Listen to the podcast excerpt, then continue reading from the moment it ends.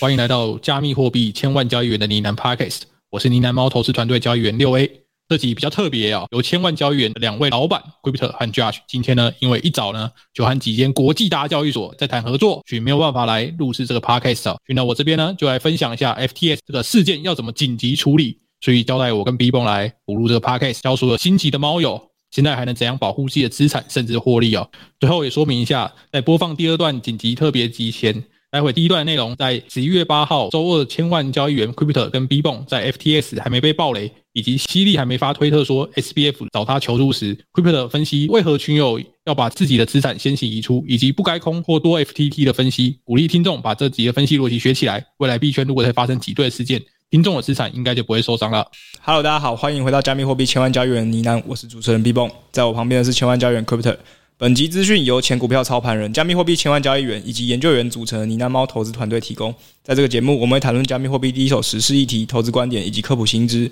如果有想听的主题，欢迎在下方留言告诉我们哦。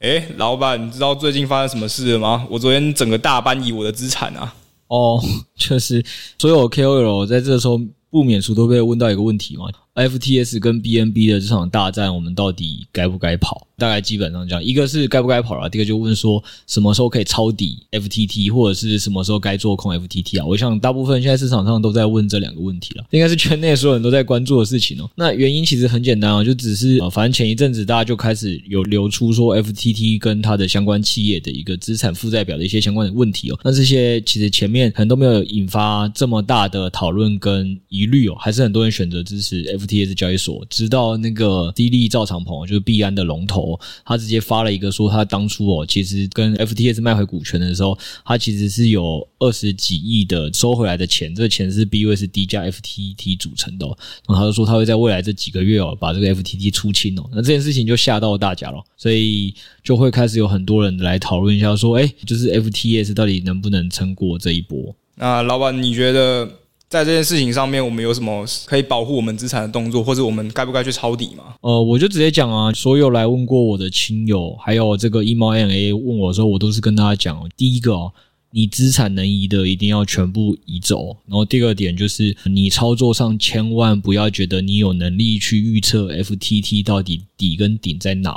这是我的很直接的两个结论哦。第一个回来，可能大家讲完这件事情，我们就会被骂嘛，说，哎啊，这个你毕竟也是有跟 FTS 合作的一个窗口啊，你怎么会现在叫大家把资产就是如果能移都移走？觉得回答这件事情很简单，大家先想一个问题哦，就是大家可能都没有人想要自己的资产蒙受一点的损失嘛。那我就有看过一个很主流的说法啦，就是说，所以你不应该去对赌这个几率啦。那个就算是千分之一可能性会让你资产损失，你也应该先移哦。老实说，我不觉得这是千分之一这种小概率事件，我觉得就是 FTE 这件事情是一个高概率会有很大问题的事情哦。不，我我解释一下原因哦。大家可以先想一件事情，大家有没有想过，任何一家你现在可以摊开的银行的资产负债表，不论你现在想到是哪一家银行，你有空可以去打开一下这些银行资产负债表，这些银行资产负债表高达九成都是负债哦。然后这是第一个，第二个点是我们之前一直跟大家强调，新创公司也好，或企业在经营，绝对是举债在经营的。所以这件事情，我觉得已经就是 C D 这次引发的 F T S 这危机哦，是完全超乎了一般正常企业在经营的问题哦。就是当你一间公司，我们当然不知道 F T S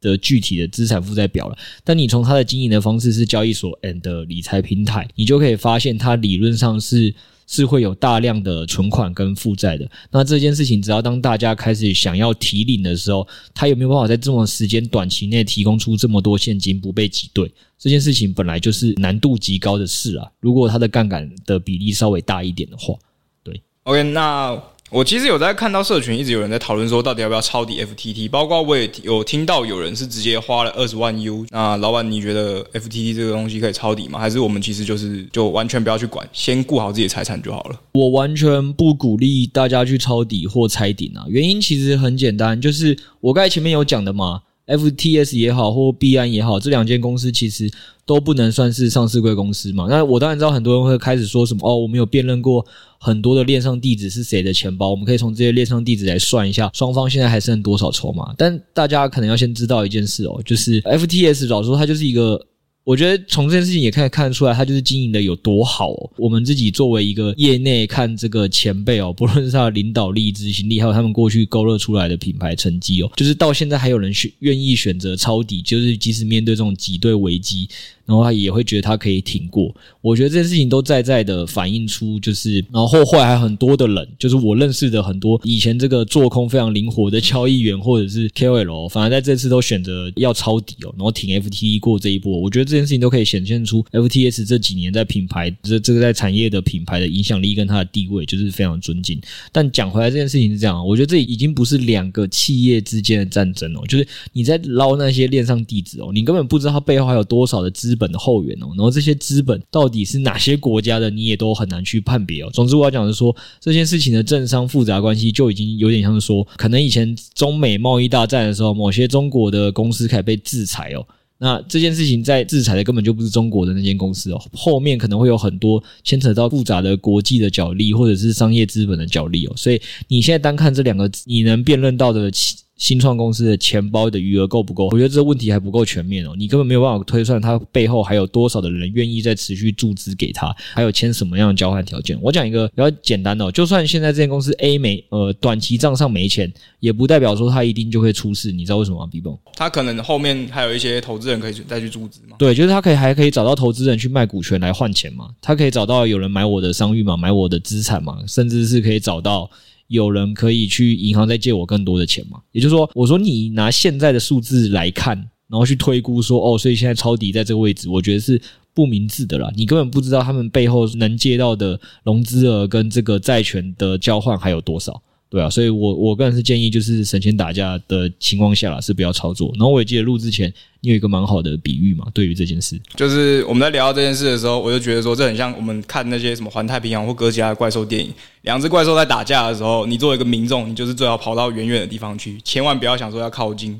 不然你一定那个碎石头砸过来，你就被砸死了。对吧？因为这真的已经是完全我们能力之外的事了。我如果还在这边跟你说，我可以很精确的预判底或顶哦，我个人觉得是有点太，反而在吹牛了。我个人是真没办法。那我觉得其他人基本上买的也都是一个信仰跟对这个品牌的信赖了，所以这基本上只是一个表态，不是真的什么。很精密的数学计算，我觉得大概就这样，所以我能建议大家的就是我刚才讲两个，第一个是你资产如果现在听到节目当下你还没有移走的，就可以的话赶快移走，因为我觉得这还是对你资产保护最好的一件事情。那我衷心的还是祝福，就是 FTS 这个伟大的交易所，就是是有办法度过这次危机，因为就像大家讲的，长期它只要这个危机度过，它的品牌的公信力跟商誉就一定会变得更强。然后老实说，我觉得它应该背后也会有。很多的方法可以拿到融资跟债权去解决这件事情，那当然这些都不是我们能预测的，然后产业也都不会希望，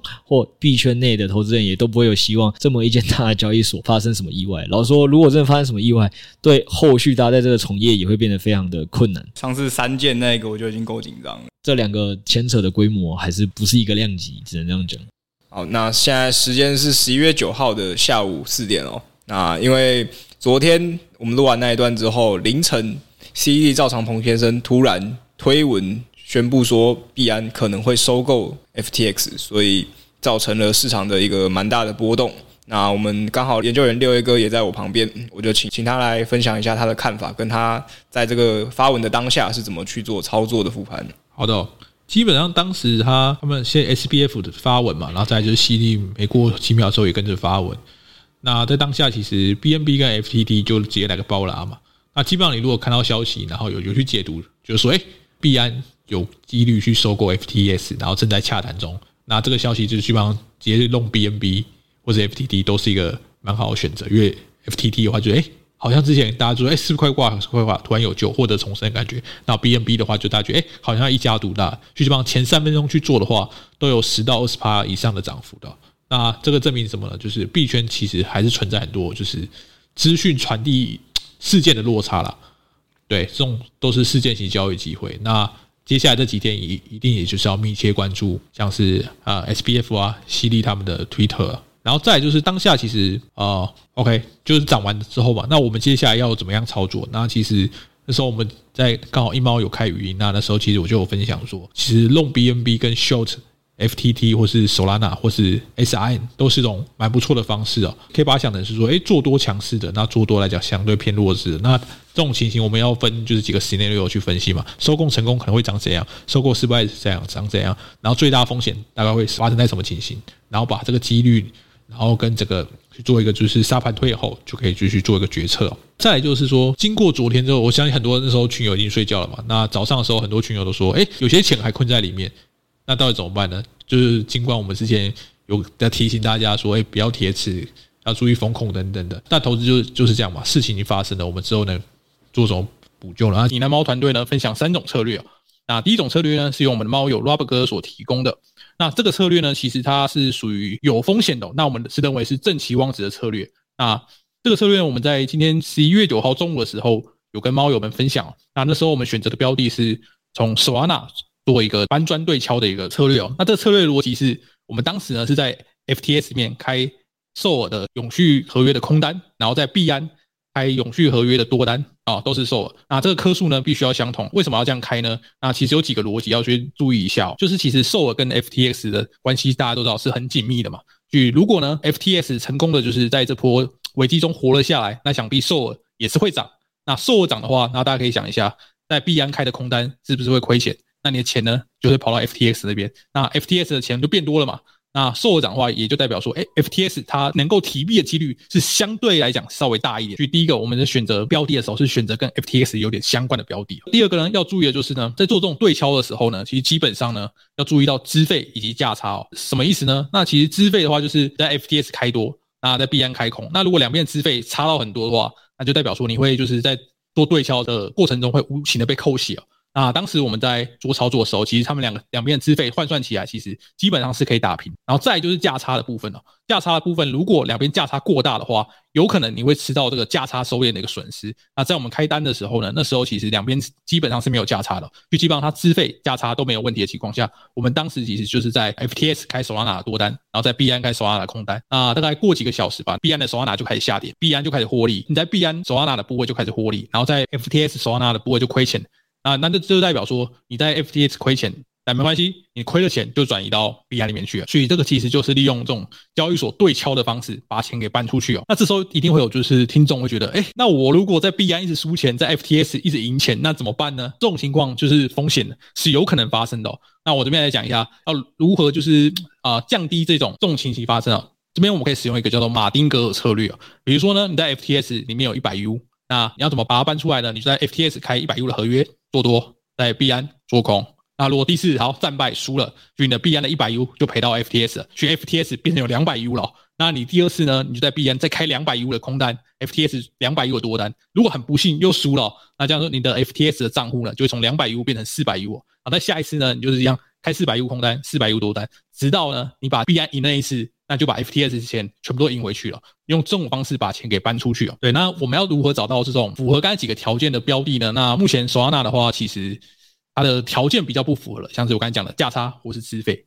就比较不符合那标准。那目前的话，FTT 这个标的还还可以考虑哦，因为 FTT 来讲，两边的交易所目前是相对来讲没有价差的，但资费来讲会有一点损失。对，但是大家如果善用就刚才讲那个那个几个技巧，就是马丁格尔的话，基本上是可以把钱给搬出去的。那这边还要特别注意一下，在做两边对敲的时候，有一个很重要的点，就是两边的杠杆切记不要开太大。这是什么意思呢？假设你如果开十倍杠杆，那大家知道十倍杠杆就是涨跌十趴就会被爆仓嘛。那这种 FTT 的标的很容易一下就涨跌十趴了。那去基本上你杠杆不要开太高。当你有一边就是狂亏钱，因为你一定是一边狂赚钱，另外一边狂亏嘛。当你有一边快被爆仓的那一边的时候，你要记得去把它平仓平掉，然后再重新开一单。要不然你有一边单边被爆仓的时候，你就变变成说，其实没有对冲了，你只是在做单边方向的行情，那这样可能就会丧失这个意义，然后可能会就是没有到完全对冲整个币价的风险了。所以基本上要注意几件事情，就是挑标的的时候要挑价差、资费都相对来讲可以接受的，然后尽量跟 FTT 有相对来关系的，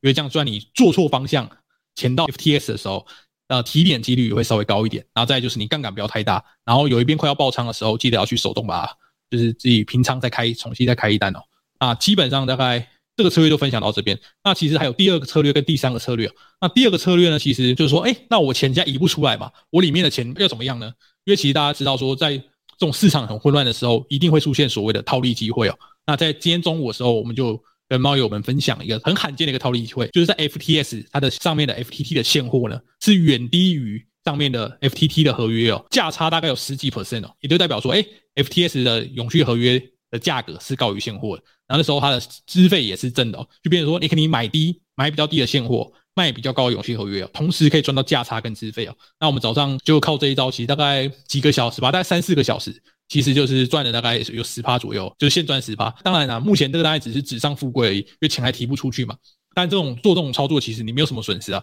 因为你做做对了，基本上，诶未来钱可以提出去了，你等于说是多把钱提出去。但如果做错了，反正就就大家他没收敛嘛，不符合常理。但是反正钱也提不出去了，那就代表说也没有额外的损失哦。这是第二种。那这个情形目前的话，这个价差已经目前是米平了。但是如果未来这几天如果 FTT 的话有大额。溢价波动有可能会出现这个机会，那大家就可以直接直接去做这个套利的这个趴数是非常可观的。第三种就是，哎，如果现在 FTT 没有出现这个可以套利的机会，那怎么办呢？现在 USDT 的那个内建的放贷哦，刚才看一下，每小时还有就是年化两百多趴，就基本上就是你如果里面还有一些币的，就是给他去做做个放贷，这样比较好。那大家还会遇到一个问题，就说，哎，我里面不是 U 啊，是以太币，那怎么办呢？我如果把它全部换成 U，那如果最后 FTS 没事了？然后我的币可以提出来，但我以太币都卖掉拿去放贷，那我这样不是损失了？找我这个币价上涨嘛？那这时候呢，你其实就可以把你的以太币先卖掉，然后再比如说你的币安再开以太币的多单，对，那这样子你其实就不会减少到，你就不会不会损失到说，哎，它如果真的复活了，你你的以太币还是会上涨有波段，然后但是你就把在 FTS 的那个以太币换掉用拿去做放贷或等等的效率更好的操作。其实上面讲这三个，其实都是正期望值的策略。那最后呢，其实把时间周期稍微拉拉稍微长一点来看哦，其实这些事情也是要让我们更重新审视一下，说，诶，自己的风控到底是不是做了这么落实哦？因为你大家应该没有想到说，呃，两三个礼拜前 FTS 会变成现在这样的，就是岌岌可危的一个状态啊。那我们重新会思考说，诶，那我们钱是不放在冷钱包，或是移到一些链上交易所？冷钱包可能没有什么相关概念币了，但链上交易所就像是大家都知道 DYDX。我是 GX，这些都可能是一个蛮潜在的一个标的啊，那大家可以注意一下。好，感谢六一哥的分享。哎，不过我想问一下，这样你去做弄 BNB 秀 FTT 是真的没有亏钱的机会吗？这是不是有一些风险在啊？OK，嗯，那我讲一下这个时空背景，其实它在大概是在它发文当下拿去那时候，FTT 大概十八十九块嘛。对，那那时候你可以想哦，它唯一会亏钱大概就是 FTT 涨得比 BNB 来的多嘛。这个大概出现情形大概就是一种。FTS 找到非币安的人去注资它，